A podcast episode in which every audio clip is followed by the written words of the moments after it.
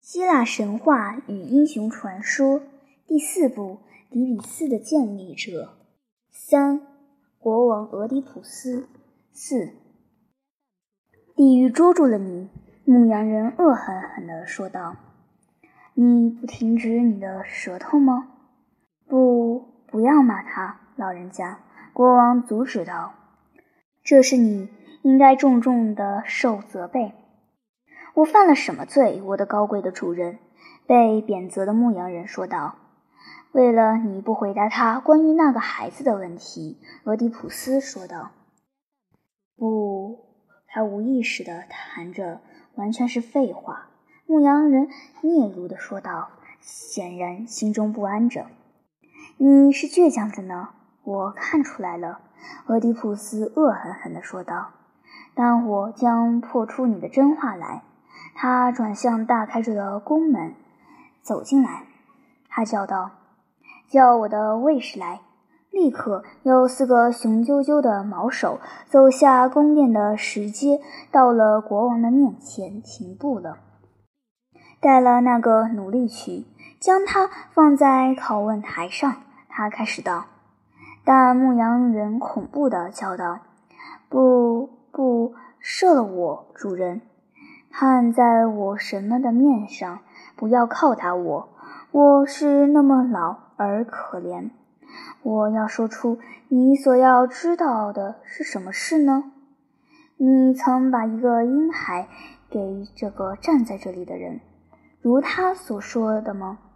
国王问道。我给过他的。牧羊人呻吟道。我但愿那一天便死了去。你今天要死了，俄狄浦斯答道。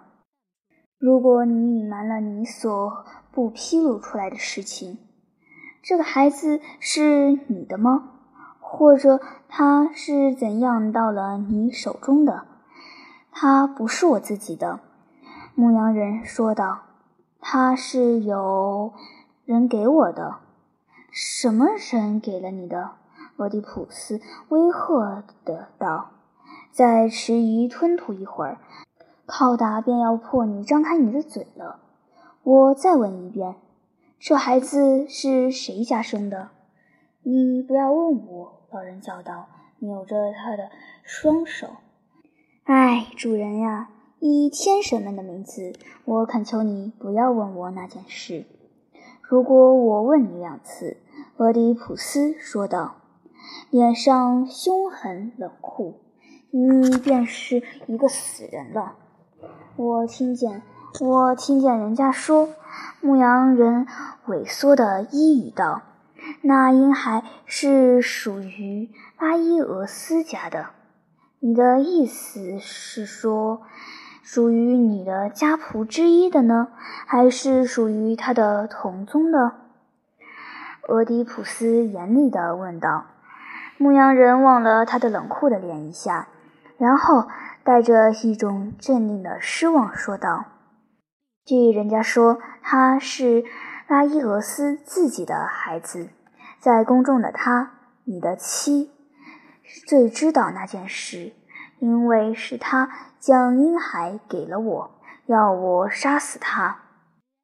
他母亲有那个心肠。”俄狄浦斯断断续续的微语道：“呜。”因为他怕那预言说，牧羊人又说下去，那孩子玉敏中是注定要杀死了他的父亲的。然而我为了冷蓄他之故，却将他给了站在这里的这个柯林斯人。我想，如果他被带到国外去，拉伊俄斯将会很安全的，但他却保存了他。唉，为了什么一个玉米，国王？如果他说的话是真的，你乃他所识到的人，那么你真是坐在一个恶心之下的人了。唉，唉，国王痛楚地叫道：“现在一切都明白了。唉，白日的光明啊！现在。”俄狄浦斯是最后的看见他了。俄狄浦斯那个错生于世的人，那个乱伦的人，那个杀父的人。他举起了他的右手，作势告别，回转身走进宫中，犹如一个罪人似的蹒跚的走着。厚重的铜门“砰”的一声在他后面关上了，门内有铁条的相触声。然后，一切在宫廷中的人都沉默不言，寂然无声。国王离开之后，眼见这个惨剧的人们有好一会儿默默无言，也不走动，完全为恐怖所袭击着。从柯林斯来的使者是第一个有点恢复他自己的人。再会，老朋友，他对牧羊人低语道。这不是我留住的地方，我必须走了。我要送你到城门口。那么，牧羊人低声地答他：“因为我必须寻到克瑞翁，他应该立刻知道这经过的一切。”两个老仆人便一同偷偷地走开了。国王的卫队看见他们走了，也互相的低语着，由宫中的一个。边门走出去了，他们武装的步履声惊醒了年老的长老们。他们围绕着天井中间的神坛，恳切的低声的祈祷着，但他们仍然将焦急的双眼凝住在几扇紧闭的宫门上，仿佛是希望着又惧怕着。看见这门打不开，不久跟着铁门落下的咔嗒声音，大门打开了，大开了。国王的管家脸上又悲又怖地飞跑了出来。什么事？发生了什么不幸的事？长老们叫道。当他们看见他们而停步时，唉。我人民中的光荣领袖们啊！那人叫道：“这是你们所要知道的事，必要看见的事。你们爱这个拉布达考斯的古家的人们，你们将如何的悲哀？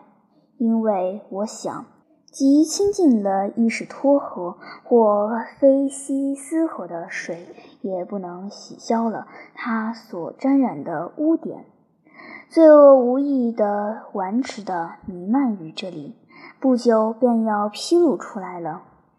但最可悲的是，不幸乃是自己造出来的。我们已经听到这一家的恐怖的秘密了。一个长老颤声地说道：“你所能说的还有什么更坏的事？只要说一句话。”管家答道。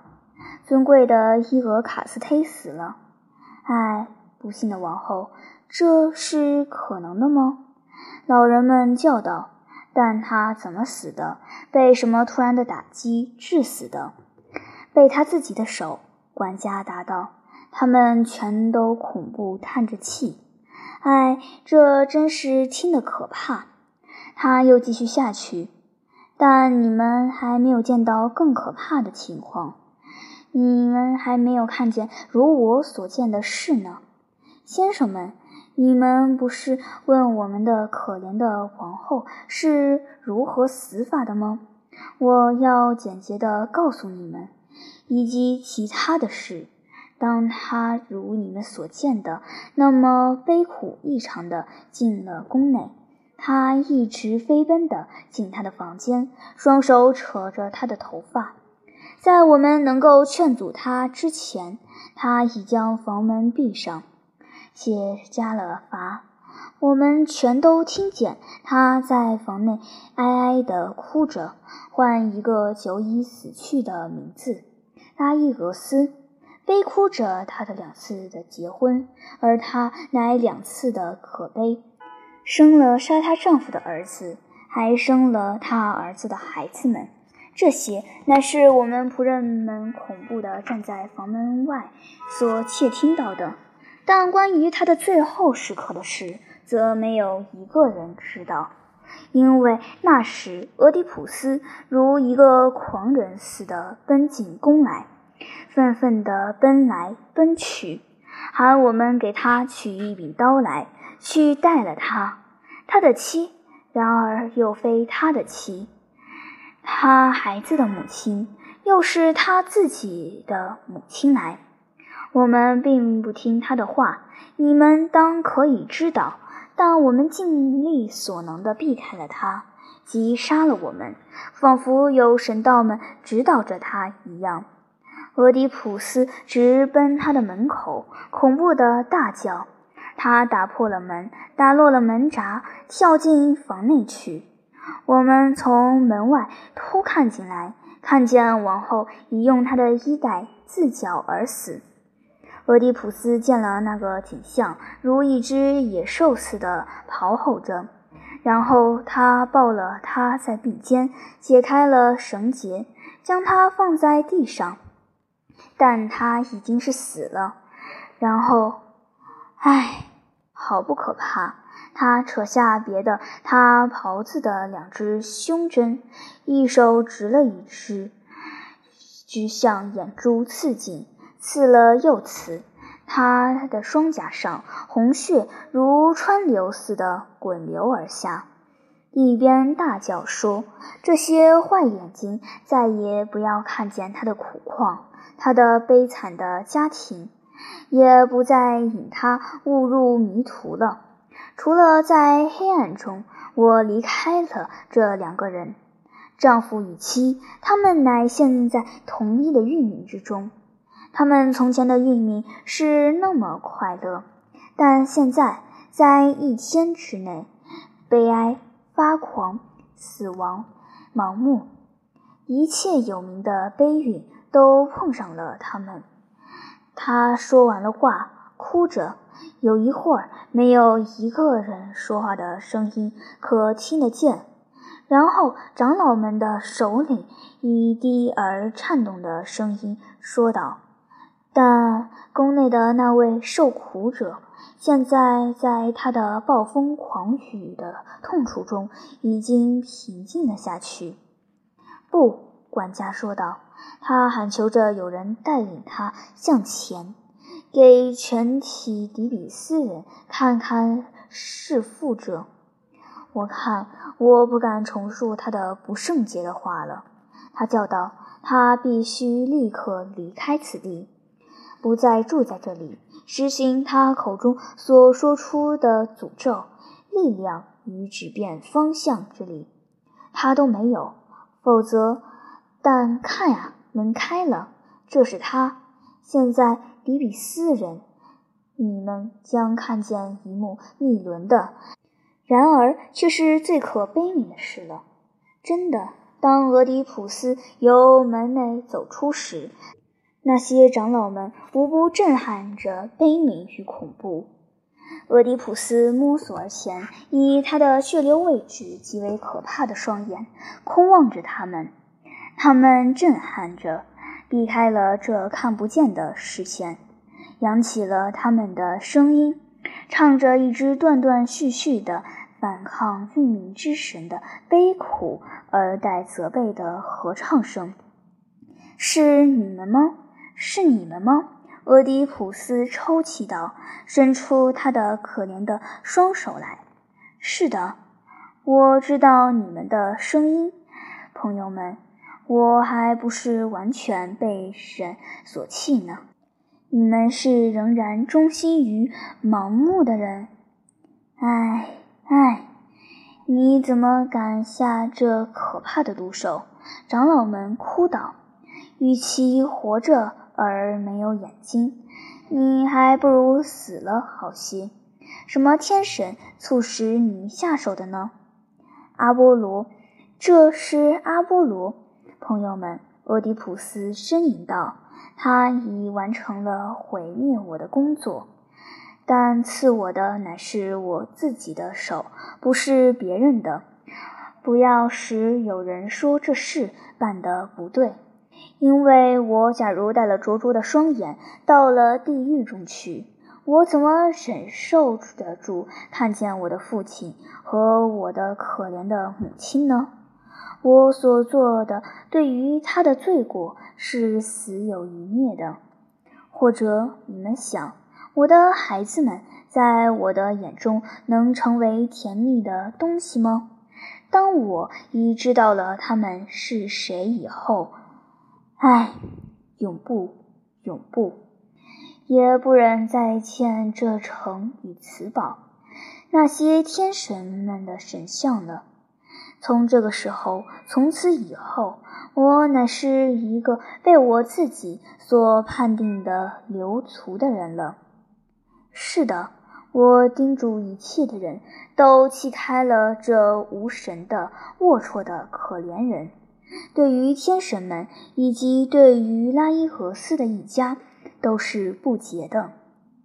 我这样的为众所不齿的人，乃能正视这里的人民吗？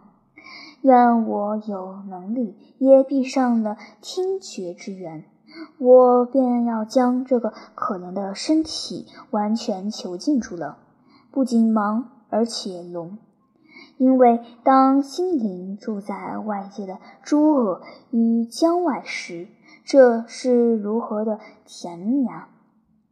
啊，你，卡泰荣，你为何接受了，而并不在那时杀死我？唉，波利普斯，唉，柯林斯，以及我误认为是我的顾家的宫廷，你们抚养着我是如何的外善而内恶啊！唉，寂寞而多林的山谷，三条路的交叉点，从这些手中饮了我父亲的血的，你们还有点记得我以及我所做的事吗？那么从此以后，唉，婚娶婚娶，娶了给生命于我的人，然后重新给了我的孩子们，生出不自然的可比的果子。但够了，将可耻的行为说了出来，也是可羞的。你们长老们，我对着天神们求你们。立刻将我逐出迪比斯以外，或者杀了我，或者将我抛入海中，使你们不再看见我的所在。来，朋友们，请你们取了一个那么可怜的人的手。啊，你们不要进退，生怕我要沾染你们。俄狄浦斯这样说着，茫然地伸出他的手来。长老们哭了起来，满心怜他，然而却十分迷乱地退回了。但他们的首领突然说道：“看呀，克瑞翁来的恰好，这乃是他要来借治你的请求的。唉，俄狄浦斯，现在只有他一个人独自留下来代替你管理此国了。”唉，我呀，我将对他说什么呢？俄狄浦斯一语道：“我曾那么卑鄙地错待过他，还希望求他对我有什么忠心呢？”一阵急促的旅声向盲人走去，一个至塞的呼叫，然后克瑞翁的声音正而怜悯地说：“俄狄浦斯。”我不是来讥笑你的，也不是来责备你过去的损害的，也不是来看你的这个可怕的天敌都所不忍见的样子的。包扎住了他的眼睛。你们中的一个人带他进宫内去，虔诚的心求着家庭的惨剧仅能为宗人们所见。有的家仆现在居在走廊上。匆匆地服从了克瑞翁的话，俄狄浦斯听任他们用纱布将他的双眼包扎上了。但当他们要引他进屋时，他却转身背着他们说道：“看在大神们的脸上，克瑞翁，这是违反于我的所想的。”你对那么残虐的人却那么怜悯着，请允许我一个请求：立刻将我抛出这个国土，而放到任何的荒芜之地去，在那里，我不再和任何人见耳。我假如不预先问阿波罗，我们要怎么办？克瑞翁说道。我便不必等你请求时已经那么办了。但阿波罗已经表示他的意向了。俄狄浦斯说道：“即杀父的人和犯了罪的人，必须要投出此土之外。这诚然是他的命令的意志。”克瑞翁答道。“但在我们现在的时候，最好还是再去问问他的意思，因为他的话不错。”你现在已经能证明了，我一切都听了你。”俄狄浦斯服从地说道，“将我自己完全放在你手中，葬了躺在宫内的他。无论在你所遇的什么地方，你是他的最亲的人，这是你的权利。至于我呢，不要让这个祖国称我为一个。”同居者，请让我住到山中去，住在喀泰隆。我的喀泰隆，我的父母本要以他为我的目的的。我要死在他们俩所计划的地方。然而，我很知道，既不是疾病，也不是任何伤害会结果了我。因为除了一个奇异而可怖的命运等候着我以外，我便永不会从迫境与死境中救出来的。然而，让我的运命随了他的自然之路走去吧，克瑞翁。不要叫我想起我的儿子，他们成了人，他们终不会有缺食之苦的。随他们住到哪里去都好，但，唉，我的两个可怜的女孩子们，她们是娇生爱养惯了的，爱什么有什么。我所想念的便是他们。唉，让我再抱他们在我怀中一次吧，让我将我们的悲苦哭一个痛快吧。来。公主，来，一个高尚门第中的高尚的人，请你允许我这个，因为仅要摸索他们一下，也可使我觉得我还是有着他们，有如这些眼睛还能够看见一样。盲人说到这里，停了一会儿，似乎是专心的静听着。然后以断续的、颤抖的声音说着：“我所幻想的是什么？”他说道：“这是能够的吗？告诉我，无论什么人，看在天面上，我听见了我孩子们的哭声，这是能够的吗？”克瑞翁竟连续地将我所最爱的孩子们带到我面前来吗？我说的话是对的吗？是的，克瑞翁答道。因为是我叫人将孩子们领来，知道他们到了你的面前会使你高兴些，如你平常时候所做的一样。现在。愿天神们赐福给你，俄狄浦斯叫道：“愿你的保护神领导到比我胜过许多的更好的路上去。”你们在哪里？你们在哪里，我的孩子们？到这里来！你们的父亲现在是用了这两只手来看你们了。这两只手供给他当做眼睛之用，那眼睛从前是那么锐亮的。他这样说着，伸出他的双手。一个老年的乳母领了两个美发的小女孩子向他走来，没有一个站在那里的人不落下泪来的。见到那个可怜的情况的人很不少，因为除了国王的从人和克瑞翁的从人之外，还有一群市民，这时也聚集到宫中天井里来。然后俄狄浦斯紧抱了孩子们，在他胸前吻着他们，然后对他们哀哀地哭着说道：“唉。”唉，我的爱儿们呀，你们的运命是如何的不幸啊！你们在这个底比斯人的手中将忍受着如何样的轻蔑呢？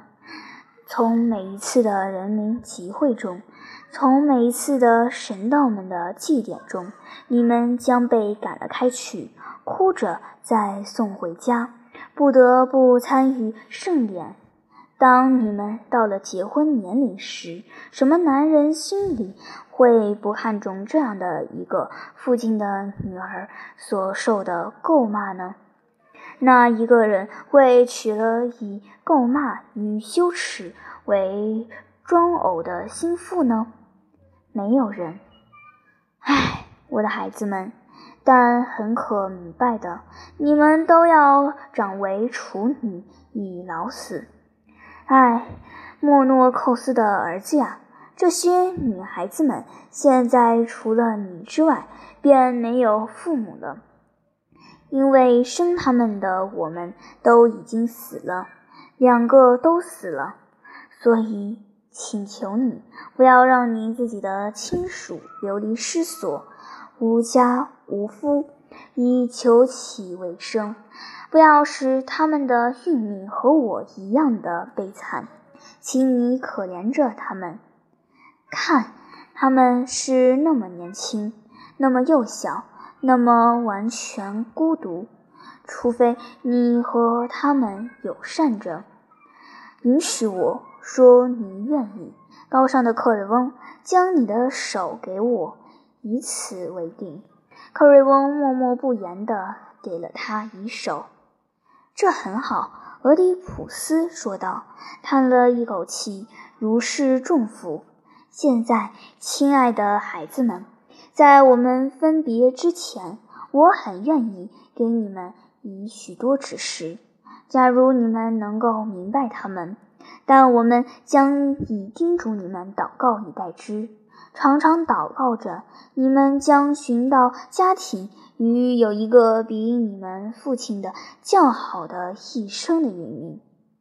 他那么说着，又吻着孩子，扬起他的声音，哭着，他们也哭着，紧靠着他。